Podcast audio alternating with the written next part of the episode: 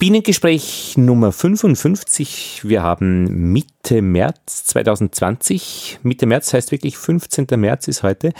Und ich habe Manuel äh, in Norwegen angerufen, in Bergen. Ihr kennt ihn ja schon, Manuel Hempel. Ähm, er hat Bienen äh, auf, den, äh, auf dem Konzerthaus, aber auch äh, am Hang und ist jetzt mit Studioleitung verbunden. Hallo Manuel. Hallo, guten Morgen.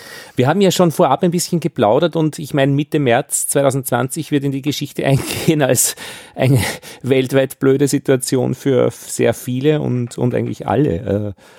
Und ja, also viele haben jetzt größere Sorgen als, äh, ja, als was eigentlich. Jeder schaut, äh, wie es mit Corona in seinem Leben weitergeht.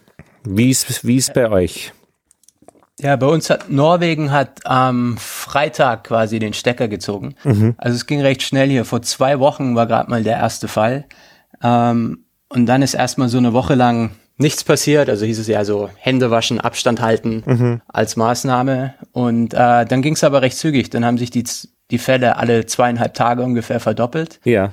Und dann haben sie jetzt am 13. gab es eine Regierungserklärung, dass äh, alles dicht macht. Also ab Freitag sind alle Schulen, Kindergärten, äh, Unis geschlossen, äh, die Unis bis Ende Ostern, ähm, alle Bildungseinrichtungen, alle Events abgesagt, äh, auch private wird mhm. empfohlen, keine privaten Ends mehr, man soll sich nicht gegenseitig besuchen. Ähm, öffentliche Gebäude, Museen sind geschlossen, Bars, Cafés, ähm, Fitnessstudios, Kinos, Schwimmbäder, ähm, alles, wo man mit Leuten zu tun hat. Friseure, ähm, mhm. Friseure auch? Es, mhm. Friseure auch, ja. Und der Lebensmittelhandel? Da, ja, der funktioniert, der, der, ist offen. Der funktioniert weiter, ja. Ähm, der ist gut. Also Hamsterkäufe, wie es von den deutschen Medien gelesen hat, gab es nicht so viele. Also die norwegische Regierung hat das schon ganz gut klar gemacht, ihr müsst euch keine Sorgen machen, haben direkt dann über die Medien so äh, Fotos aus den Zentrallagern gepostet. Aha. Wo man große Lagerhallen ja. äh, voller Nahrungsmittel sieht mhm. und sagt, macht euch keine Sorgen, wir haben mindestens genug mhm. für drei Monate auf Lager. Mhm. Ähm, geht einfach nach Hause, mhm. äh, setzt euch da rein. Ja. ja und, und, weil ich eine Woche vorher in Dänemark war, ähm, sitze ich jetzt auch zu Hause in Quarantäne, weil alle, die nach dem 27. Februar im mhm. Ausland waren, müssen jetzt zwangsläufig zwei Wochen in Quarantäne. Das heißt, ich sitze jetzt in meiner Wohnung, mhm und kann hier im Prinzip äh, zwei Wochen nicht raus oder zwei Wochen keine Leute besuchen. Mhm. Wirst von Freunden einen Besuch hier haben. versorgt, ah, die aber nicht reingehen bei der Tür wahrscheinlich. Nee, die können mir das vor der Tür abstellen und dann besorge ich das. Mhm. Wobei die, die, Norweger da auch schnell waren. Also noch am gleichen Tag hat sich so eine Facebook-Gruppe organisiert mhm. mit so einem Google Docs-Dokument, mhm.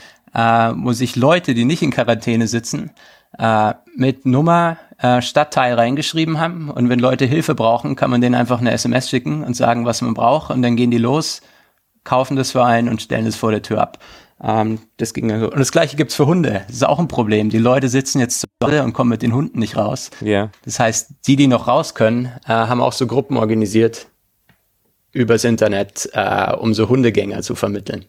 Und das ist jetzt eine Geschichte, die auch Imker betrifft.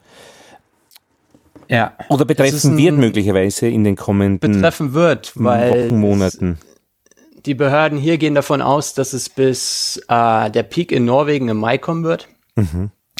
Und ähm, also ist ein Unterschied noch zwischen Quarantäne und Isolation. Wenn man positiv getestet wird, dann kommt man zu Hause in Isolation. Das heißt, man darf dann überhaupt keinen Kontakt zu Leuten haben, man darf nicht raus. Mhm. Äh, man sitzt da wirklich fest und man darf dann auch eigentlich seine Bienenvölker äh, besuchen. Ähm, drum wir hier im Imkerverein. Du, du darfst ja in, eben in, in Quarantäne praktisch aus Dänemark, darfst ja im Wald spazieren, wenn du willst. Also du kannst ja Das dürfte ich, ja. Also als Quarantäne muss ich zu Hause bleiben. Ich darf nicht zur Arbeit gehen mhm. äh, für mindestens zwei Wochen.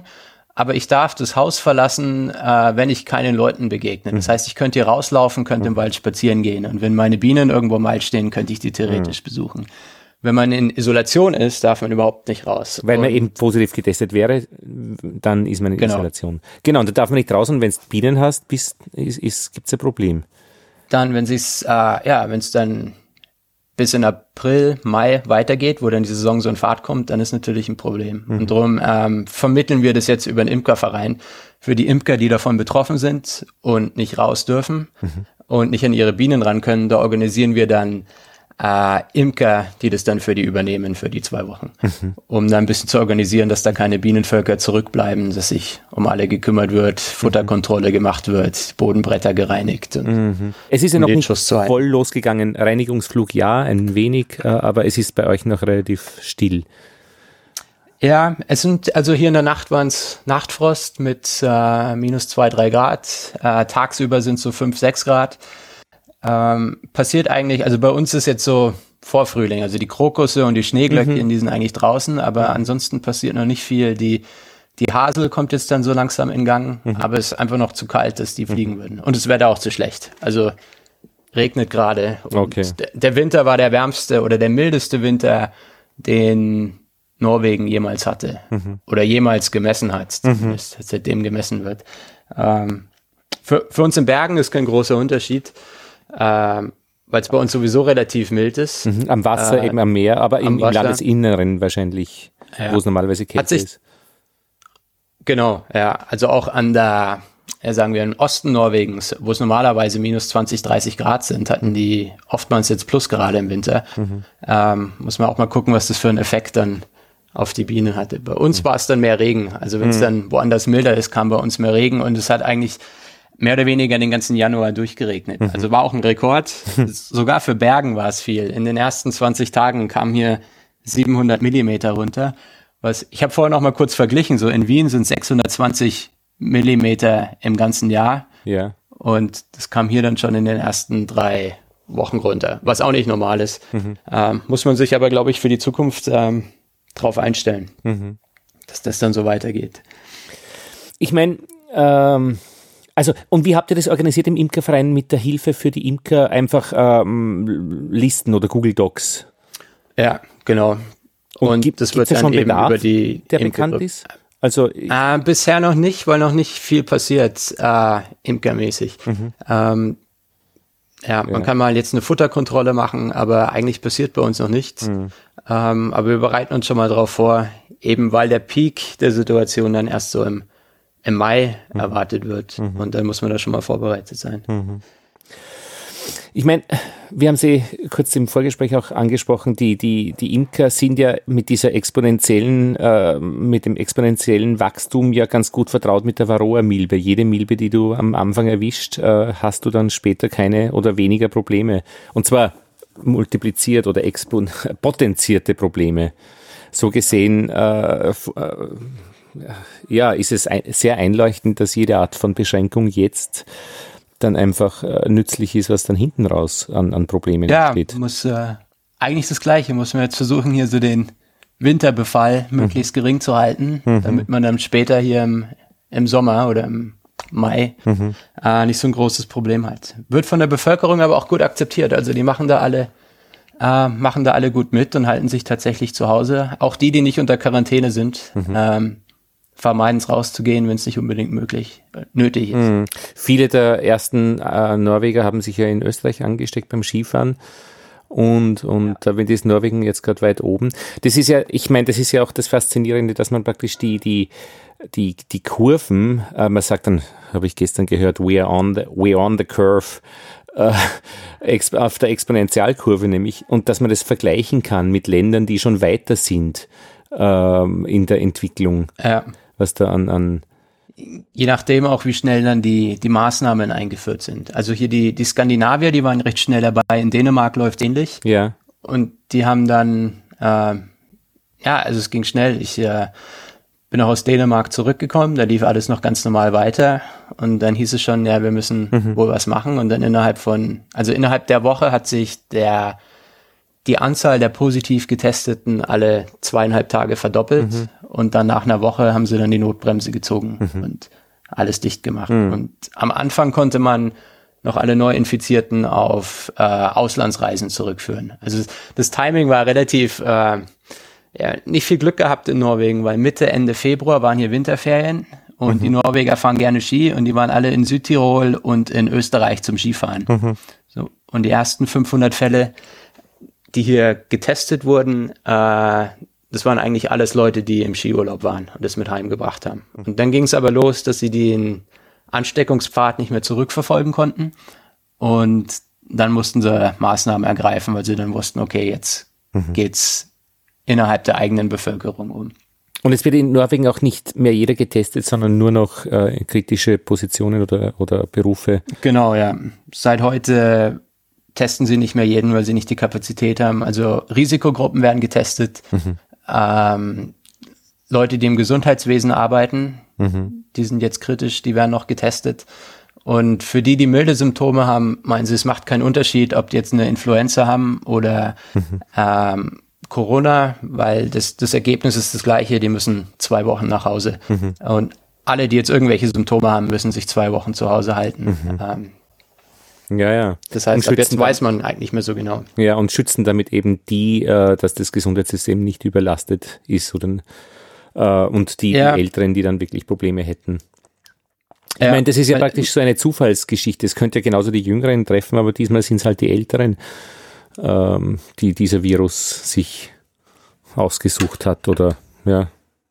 Ja, ich hatte gehört mal, es war neulich in einem anderen äh, Podcast, wo sie auch drüber geredet hatten, dass zum Beispiel bei der spanischen Grippe war, da hat es hauptsächlich die jungen Leute. Ja, ja, genau. So in den 20ern bis Anfang 30 ist halt äh, Glücksspiel. Ich weiß nicht, äh, ob das äh, eh weithin schon bekannt ist. Also einer der besten Podcasts äh, eben gibt's vom norddeutschen Radio Info äh, Coronavirus-Update von einem Virologen, der Montag bis Freitag jeden Tag äh, eine halbe Stunde erzählt ähm, und das ist derartig interessant und kompetent ähm, von der Berliner Charité und der berät auch Politik oder die Politiker. Ähm, und der erzählt sehr konkret und, und sehr, sehr verständlich.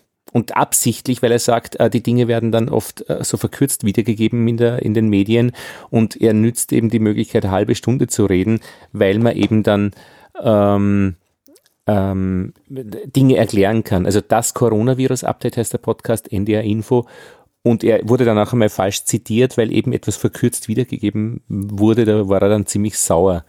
Äh, ja. ja. Ähm, ich glaube, davon habe ich auch schon mal gehört. Es ist dieser, dieser Christian Drosten. Ja, genau, Christian? Drosten. Ist genau. der Typ, okay. Und gut, also wirklich ähm, auch eine Stärke, dass eben ein Radiosender so geschwind eine Podcast-Schiene einzieht ähm, um einfach Informationen und wird auch zitiert auf Twitter und überall, also als einer der, der Guten. Ich meine, was noch eben dieser, dieser Peak, also der hoch ist, ja, diese Schadschwelle, die, das kennen wir wirklich ja alles von der Varroa. Ja, und wenn ich dann drunter bleibe und die Schad, der Peak ist dann nach der Honigernte, ist alles gut. Ja, Genau, da geht's halt ein äh, bisschen langsamer, aber wenn man so überlegt, so jede Woche in der Varroa-Entwicklung, mhm. entspricht so jetzt hier ein Tag so mit der ja. Corona-Entwicklung, dann sehen die Graphen eigentlich relativ ähnlich aus. Aber ich meine, die, die, was natürlich dann heißt, dass es nach hinten verlängert wird, die ganze Geschichte. Und da gibt's ja die, ich meine, man, ich weiß jetzt nicht, wie viel dann dran ist, die, die Brit britische Herdenimmunität, dass man sagt, okay, wir schauen, dass möglichst viele Junge möglichst äh, schnell äh, damit äh, infiziert sind äh, damit eben die auch eine Immunität entwickeln und wir schützen dann aber nur die Alten. Aber das ist, glaube ich, in, in ziemlicher Kritik, wobei es wissenschaftlich sicher interessant ist. Weißt du da noch was drüber? Uh, ich ich habe von aus äh, Großbritannien nicht viel mitgekriegt, aber die sind ja noch relativ zurückhaltend. Ja, um, ja. Ähm, so wie ich das gesehen habe, empfehlen die immer noch so Abstand halten, Hände waschen. Ähm, und da, da, ja. da haben wir so einen Thread gelesen, äh, der eben von einem Wissenschaftler, der eben beschreibt, ähm, dass diese, ähm, dass man das halt genau dosieren muss, äh, was das Gesundheitssystem verkraftet, äh, weil dieser Überhang, der dann Probleme schafft, darf nicht so groß werden, wenn die jüngeren Leute eben äh, nach wie vor auf größere Veranstaltungen gehen. Und er spricht da von Zufluss und Abfluss. Also man kann dann den Zufluss wieder aufdrehen. Das funktioniert bei Kindergärten nicht so gut, glaube ich, weil sich die, die nicht so schnell anstecken und solche Dinge. Aber ich, das hört sich dann auch ein bisschen nach, nach, nach Hazard an. Es gibt so Simulationen von der Technischen Uni Wien. Da habe ich zwei Pressemitteilungen gelesen, die auch hervorragend verfasst waren. Die sagen praktisch, wie gut sich die Maßnahmen auswirken Also man kann dann schon äh, in der Simulation sagen, wenn jetzt äh, eben geschlossene Kindergärten, Schulen, wie auch immer, äh, Großveranstaltungen, Kleinveranstaltungen, in der Simulation wird das bemerkbar werden. Und also ist, ist das bemerkbar dann in, in einigen, weiß nicht, Tagen, wenigen Wochen. Ja. Ja. Ja, es ist halt so mit so Präventivmaßnahmen, so damit kann man halt oft keine keine Lorbeeren gewinnen, so, weil die, äh, mhm. wenn, wenn alles klappt, also hätte man es ein bisschen früher eingeführt und mhm. alles dicht gemacht und dann hätten die Leute gesagt, ja, komplette Panikreaktion und wenn danach nichts passiert, dann sagen sie, ja, ist doch gar nichts passiert. So. Mhm. Ähm, ja, wird dann aber vorgeworfen, dass ja, ja. der ökonomische Schaden mhm. immer noch da ist. So, wer, zählt jetzt, wer zahlt jetzt? Und Norwegen hat mhm. ja ist sowieso unter Druck geraten, äh, nachdem der Ölpreis in den Keller gestürzt ist. Die norwegische Krone steht nicht gut da. Jetzt sind schon ähm, die Aktie von äh, den Fluggesellschaften, den norwegischen, mhm. um 80 Prozent eingebrochen. Die haben jetzt schon neun Flughäfen geschlossen. Mhm. An den Flughäfen selber kommen nur noch Norweger und Leute mit Aufenthaltsgenehmigung rein. Alle anderen werden ähm, direkt zurückgeschickt.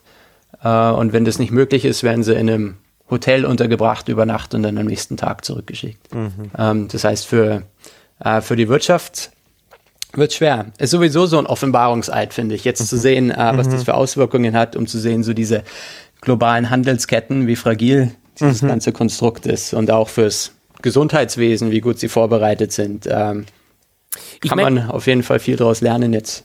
Na, absolut. Und, und ich weiß nicht, ich meine, fragil oder vielleicht ist das Ganze ja eh robuster durch diese viel Vernetzbarkeit. Also, äh, aber das müssen Leute beurteilen, wahrscheinlich, die dran forschen oder und sich auskennen, wobei wahrscheinlich Erfahrungen äh, da auch nicht unbedingt äh, Sonderzahl da sind.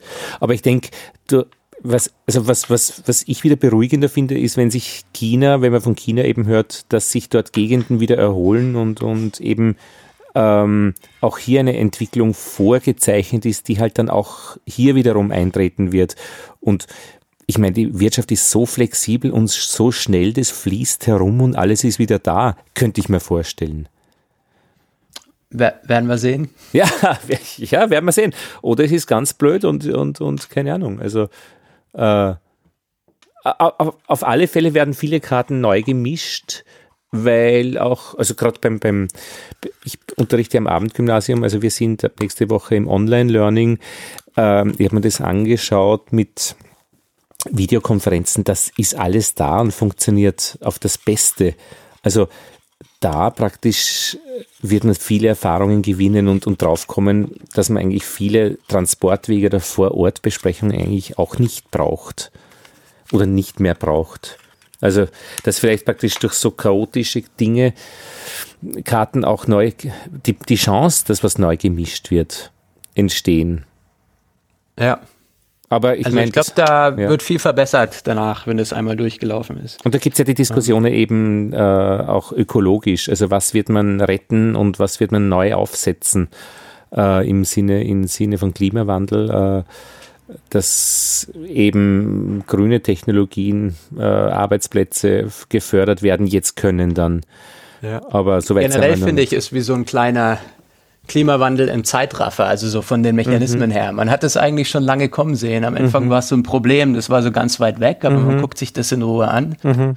Und dann ging es los mit so Maßnahmen, die so quasi dem Verbraucher auferlegt wurden. So, mhm. naja, ihr müsst Hände waschen und Abstand mhm. halten, aber keine, keine großartigen Änderungen notwendig.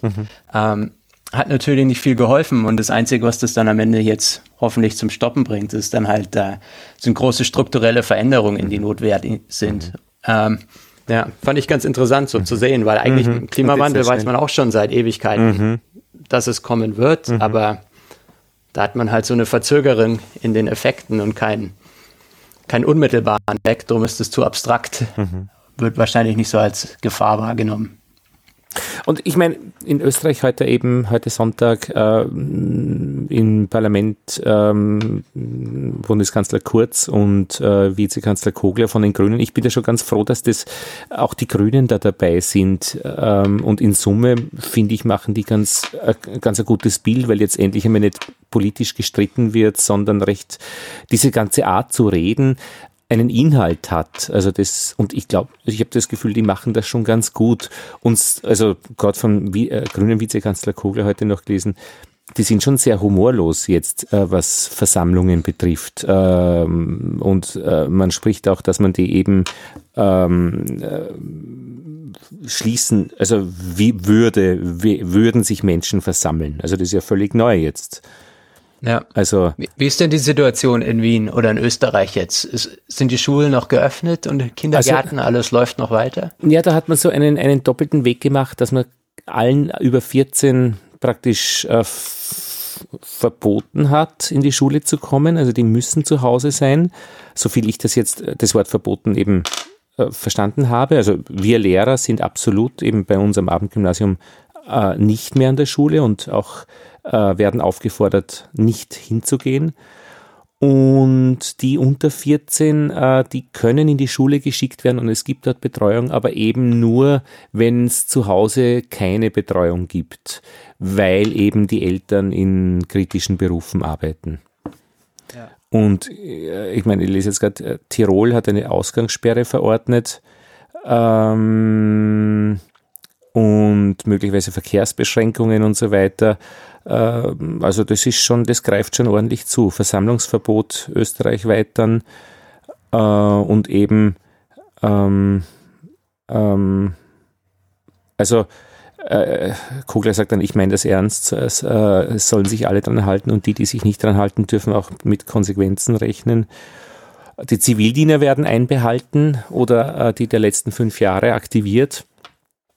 Und die Hunderttausender-Grenze ist eben ähm, zu erwarten. Und das ist halt dann schon, also erstaunlich ist wirklich auch in den Supermärkten, wie, wie gut gearbeitet wird. Ja, also da, da sind schon einige Leute ja. wirklich dicht dran. Man sieht auch, wer jetzt äh, arbeiten muss und wer zu Hause bleiben darf. Also die Lehrer, also ich. So die, ja, kannst zu Hause bleiben. Aber ja. Viele von ja. den Krankenschwestern, mhm. ähm, Leute, die in den Geschäften arbeiten, das mhm. ganze Putzpersonal, mhm. die, die putzen alles, Straßenbahn und so weiter, mhm. die jetzt im Krisenfall essentiell sind, aber traditionell nicht zu den bestbezahlten Jobs gehören in der mhm. Gesellschaft. Mhm. Mhm. Also ich habe mir so überlegt, wie ich es mit meinen Studierenden an der ähm, Abendgymnasium mache.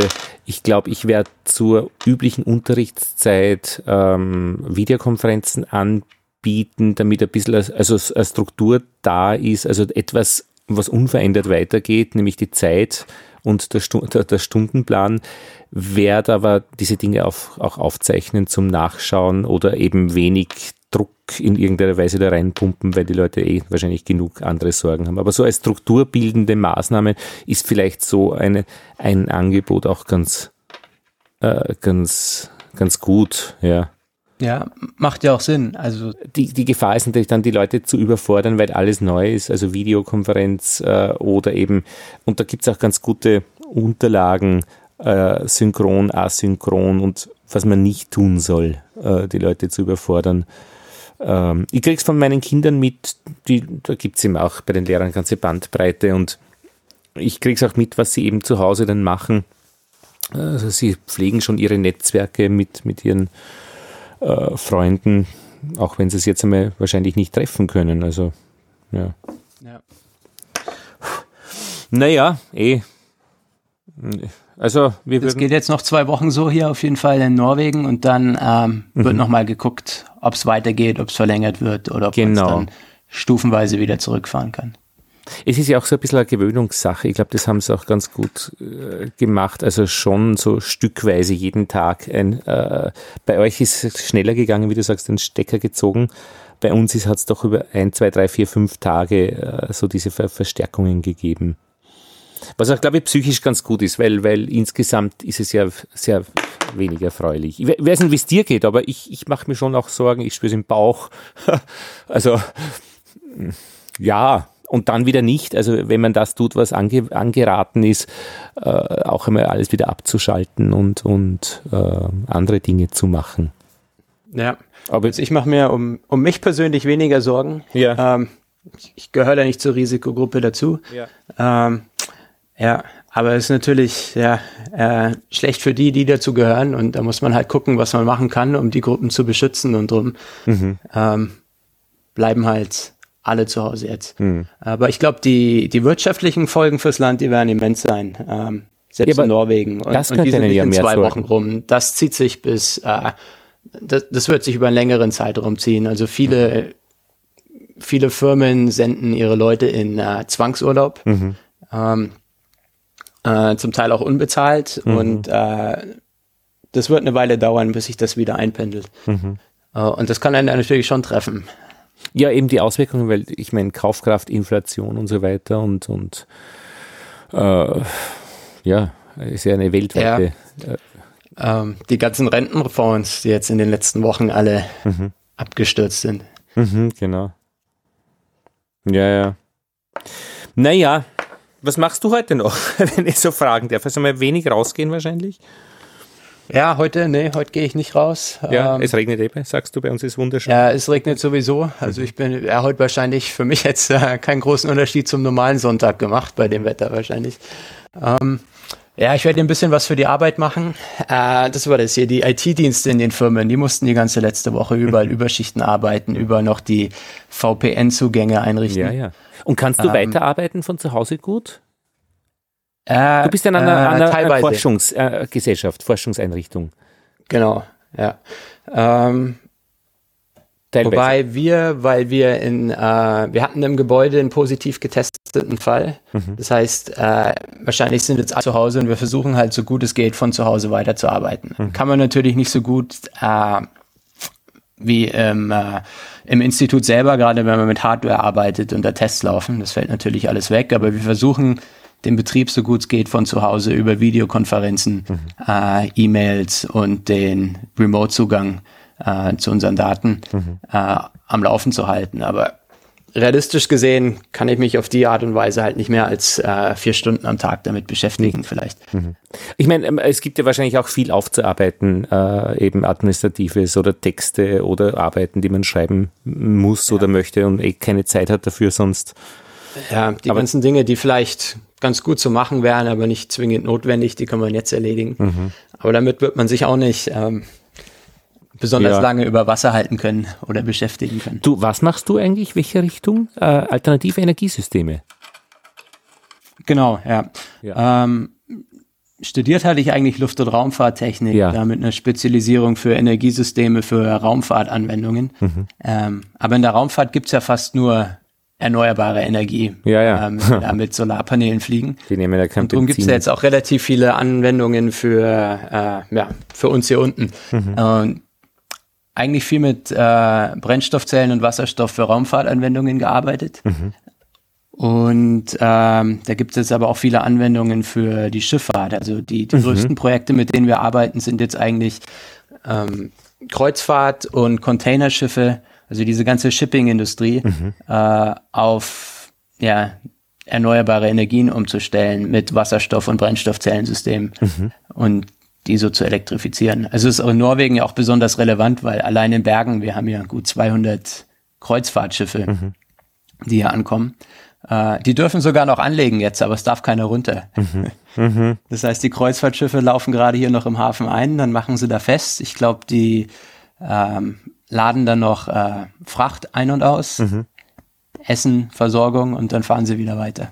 Und die sind es die Hurtigruten äh, Frachtschiffe, äh, äh, Kreuzfahrtschiffe oder oder äh, alle beliebigen oder auch Hurtigruten? Alle, also die die Hurtigruten, die sind ja im Vergleich zu diesen AIDA-Schiffen, ja. wie sie alle heißen, äh, relativ klein. Äh, aber die, die fahren nach wie vor. Fahren, die Hurtigruten. Da bin ich, äh, ich bin mir nicht sicher, aber ich glaube, die haben es auch eingestellt. Äh, bin ich mir aber nicht sicher. Ich weiß, dass alle anderen Fähren, die äh, Norwegen mit Dänemark verbinden, die sind eingestellt worden. Mhm. Vielleicht, dass die, die Lasten äh, transportiert werden, aber vielleicht keine Passagiere oder so in der Richtung. Ja, die Hurtigruten fahren ja schon noch relativ viel äh, Güter hoch und runter mhm, mit auch. Genau. Also da startet ja jeden Tag eine im Bergen, fährt bis hoch ans Nordkap mhm. und dann wieder zurück. Wir sind ja im Sommer gefahren äh, von äh, Tromsø nach äh, ähm, Trondheim äh, mit der Hurtigrute und das war wirklich eine schöne Fahrt und seither verfolge ich am Shipfinder immer wieder diese MS Polaris und die, die duckert ja ständig auf und ab und auf und ab und auf und ab. Ja. Also die, da ist einiges los. Ist auch eine schöne Fahrt. Ja. Kann man sich übrigens auch in Echtzeit auf äh, YouTube angucken. da ist, eine, ist ein YouTube-Video, das mhm. geht, glaube ich, zehn Tage. Mhm. Ähm, und kann man sich eine Bergen Nordkap-Fahrt äh, mhm. in Echtzeit angucken. Also ich fand es wirklich schön. Also das war nichts, also man weiß, warum Menschen dort fahren gerne und, und es war sympathisch, die Leute an Bord, also keine Spielautomaten, die irgendwie klempern, ähm, sympathische Menschen, die dort gearbeitet haben äh, und ein bisschen beim Aussteigen immer kriegt man, kann man auch durch die, durch die Dörfer gehen. Das sind ja oft keine großen Städte oder sondern eher wirklich kleine Siedlungen und ja, war, war eine gute Sache. Ah, und was ist da? Im Sommer habt ihr das gemacht? Das war ja, genau, heuer im letzten Sommer ähm, so eben von Finnland raufgefahren, dort im, orthodoxen, orthodoxen Kloster Teller gewaschen, die Kinder und ich. Und dann so oben rüber und dann nach Tromsø und von dort. Ja, da ein bisschen Geld auf der okay. Strecke gelassen, weil ja. Weil ja, da kenne ich eine Imkerin, die ist da ganz oben in der Nähe Aha. vom Nordkap, ja. Äh, in der Nähe von Alter. Die hat ja bei uns letztes Aha. Jahr einen Vortrag gehalten. Ah, ja. Und ich habe nur versucht rauszufinden über die offiziellen Standortdaten, weil man muss ja Aha. jeden, ähm, äh, jeden Bienenstand muss man registrieren mit den ja, Behörden. Ja. Mhm. Und die hat äh, den weltweit nördlichsten Bienenstand. Mhm. Äh, liegt da oben gut im Polarkreis drin. Wahnsinn. Äh, die Saison ist relativ kurz. Ja, ja. Das geht da drei, vier Monate und dann ist wieder Schluss. Äh, die kommt eigentlich aus Bergen, ist da hochgezogen, wollte aber mit Bienen weitermachen und bisher hält sie die noch ganz gut am Leben, wie es ausschaut. Ja. Naja, immer, das wird wahrscheinlich nicht so kompliziert sein. Du, sie, sie können wenig fliegen, du musst sie gut einfüttern. Äh, und wenn sie fliegen, machen sie halt wahrscheinlich wenig Honig. Aber das, ja. das war's dann schon. An das war's dann schon. Also die erntet dann ähm, vier, fünf Kilo pro Volk. Ja, ja. Aber eben vom nördlichsten Viel ist es nicht, aber eben der weltweit nördlichste Honig ja, aus der Arktis. Marketing. Ja. Für die Varroa ist auch gut. Da ist natürlich relativ wenig, ähm, äh, mhm. wie soll man sagen, Wachstumsperiode für die. Das mhm. heißt, es ist für die da oben auch kein Problem. Mhm. Aber langer Winter. Ich habe jetzt mit dem Varroa äh, Controller, das ist so dieses thermische Erhitzen, ähm, zwei Völker äh, die Brut äh, behandelt und da prasseln dann ordentlich noch Milben runter die nächsten, die, die Tage drauf. Äh, weil äh, wir konnten im, im, im Winter zeitlang nicht in den Park, weil der war zugesperrt und, und da konnte ich die nicht behandeln. Und ja, ja, die Varroa ist, ist, ist echt eine, eine Pein. Okay, das heißt, du hast die Behandlung jetzt durchgeführt? Jetzt ja, genau, im Frühling eben. Das ist also auch ein Konzept, dass man eben ganz gezielt schaut, eben mit Messungen und wann braucht man es und, und das war wirklich so, ja. dass es jetzt gut war. Äh, die Temperaturen waren so, dass man es behandeln konnte und äh, das gibt man so rein in so eine große gelbe Kiste das wird dann zweieinhalb Stunden, glaube ich, äh, ist die Dauer, ähm, eben in diese Differenz erhitzt, wo die Milben sterben und nicht die Bienen.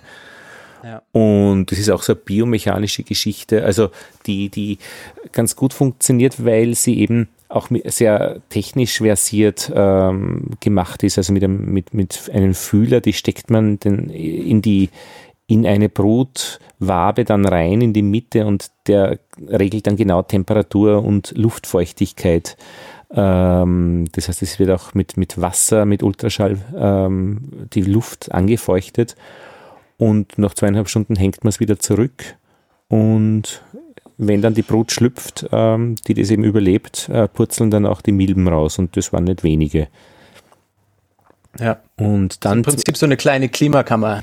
Genau. Mini-Version. Und äh, also habt ihr, ja genau. Ja, da dürfte es verschiedene Konzepte geben und, und ich weiß nicht, äh, welche da jetzt, wie sich die unterscheiden. Und zwölf Tage später dann macht man das noch einmal äh, mit den äh, Waben, wo Eier sind und sichtbare Brut, weil die sind dann eben als äh, Fangwabe äh, für die Milben attraktiv. Die sind nämlich dann offen, die markiert man sich und zwölf Tage später äh, schmeißt man die dann noch einmal in den Varroa-Controller und hat dann praktisch vollständigen Reset aller, aller äh, Milben ohne irgendwie, weil das darf man nicht, Oxalsäure zu bedampfen oder so, wenn irgendwo ja. beim Stand die, die Milbenzahl zu hoch wäre. Und wir hatten eben wirklich Probleme im letzten Herbst, äh, da wirklich immer passend reinzukommen.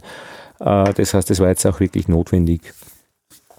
Ja, aber es ist schon Arbeit, ne? es ist schon Arbeit. Aus, aus jedem Volk alle Bruttafeln entfernen, ja, umhängen, zweieinhalb Stunden. Das waren so drei, also im Prinzip drei, vier, äh, ähm, äh, zwei, vier ähm, Brutwaben. Ähm, also teilweise eh mit wenig Brut noch drauf, aber grundsätzlich ja.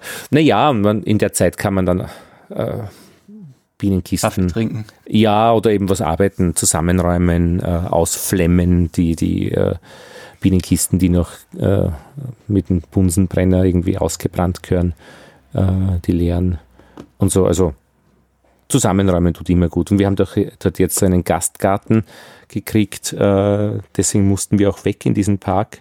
Du kennst schon die neue, du warst eh bei uns, äh, kennst schon den neuen Standort und vom Gasgarten sieht man da recht schön runter. Das heißt, je öfter ich dort mit Uniform jetzt nach Varroa äh, wieder auftauche, desto besser äh, ja. ist dann auch der, wird dann auch der Verkauf sein wahrscheinlich. Die Kannst du so eine kleine Selbstbedienungs-Honigbox aufstellen? Ja, ähm, das stimmt, ja. Verkauft es sich von selber. Genau, das Problem ist einfach nur, die, äh, es gibt von oben, du siehst zwar runter, aber keine Verbindung. Da gibt es einen Zaun, der ist abgesperrt und wir müssen uns erst den Schlüssel irgendwie, aber das funktioniert nicht. Wir kommen nicht an den Schlüssel ran. Und das ist dann öd, weil man immer unten rein muss und am Wochenende kann man nicht, weil dort unten zugesperrt ist, weil niemand da ist. Also wenn man Bienen hat, sollte man schon irgendwo haben, wo man jederzeit dazukommt. Ja. Sonst ist es Topfen, Quark, öde. Ja. Ja. Und im, im Sommer machst du dann zusätzlich noch die totale Brutentnahme. Genau, Genau, also das ist dann eben die, wobei, ja genau, also das muss, muss man sich dann anschauen. Im Sommer kann man auch mit dem Varroa-Controller arbeiten. Ähm, das heißt, äh, man hat dann eine, eine Bannwabe, also mit, mit so einem Gitter, wo du zeitversetzt ähm, äh, Waben reingibst mit der Königin, die, die zieht dann alle Milben dort rein und du hast dann äh, im Endeffekt äh, eine und dann zwölf Tage später die zweite Wabe für den Varroa-Controller, dann hast du nicht alle Völker, also praktisch alle, die die Brut auf, auf äh, fünf Rähmchen verstreut, sondern eben nur auf zwei. Und das funktioniert ja. tatsächlich ganz gut. Ähm, ich habe es aber in den letzten Jahren, in den letzten zwei Jahren mit, mit der totalen Brutentnahme gemacht, weil es einfach ähm, leichter war eigentlich. Also, wobei insgesamt mit dem Einschmelzen und so weiter. Also es sind beides gute biomechanische Konzepte. Ja. Äh, du kannst ja kombinieren. Anstatt die entnommenen Waben einzuschmelzen, kannst du dann ja eigentlich auch in deinen Varroa-Controller einhängen. So. Genau, ganz genau. Genau, stimmt, ja. Guter Hinweis. Ja, man, man darf da auch eben keine, keine Konzepte oder, oder keine Logik aus den Augen verlieren. Also ich habe jetzt einmal nachgefragt, wa warum äh, würde ich nicht, während ich äh, die Waben, äh, die Brutwaben im Varroa-Controller zweieinhalb Stunden habe, warum würde ich nicht für die ansitzenden Milben in dieser Zeit mit Oxalsäure bedampfen. Naja, ich habe vergessen, ja klar, Kontaktgift, ich darf das jetzt nicht, also während der, der, der, während der Honigsaison. Honigsaison äh, und, und habe dann noch einmal nachgefragt und es war mir dann sehr peinlich, dass ich das nicht, aber ich habe es einfach in meiner Logik nicht mehr oder in meiner Pro Prozedur nicht mehr gebraucht, dieses Wissen und das vergisst man dann auch wieder, wenn man nicht ständig damit arbeitet deswegen war das auch wirklich gut, dann noch einmal nachgefragt zu haben. Und es war eh dann völlig klar, ja. Also nichts mit irgendwelchen ja. Säuren. Wobei ich auch nicht ganz verstehe, ich habe eh noch keinen Honigraum aufgesetzt. Äh, ob da nicht das eine andere Situation wäre. Also, weil, wenn im Brutraum praktisch mit, mit Oxalsäure noch, bevor die Honigsache äh, losgeht, weiß ich nicht, aber wahrscheinlich mhm. mit Umtragen und so weiter. Ja, genau. Ist ja die Gefahr, dass die dann doch vielleicht doch ein bisschen was von unten nach oben umlagern. Genau. Und dann hat man es auch. Ja, ja, aber das muss man drin. eben, da ist wichtig, dass man echt wen zum Reden hat Und ich habe mit dem Wolfgang Wimmer, der eben diesen Varroa-Kontrolle entwickelt hat, äh, Eco-Design, äh, der hat mir da sehr schnell zurückgeschrieben und ich glaube, er hat die Hände über den Kopf zusammengeschlagen. ja, so ist, äh, mein Gott, ja. Es gibt auch ja. Fragen, die man zwischendurch einmal stellt, die nicht so ganz schlau sind, aber auch wichtig waren, gestellt zu werden. Na gut, Manuel, dann schauen wir, wie sich die Dinge weiterentwickeln. Und ja, ja wünsche dir mir alles Gute. Ähm, das Gleiche. Ja, genau. Ja, und das waren die Bienengespräche Nummer 55. Danke an Manuel Hempel in Bergen. Und Lothar Bodingbauer verabschiedet sich aus Wien.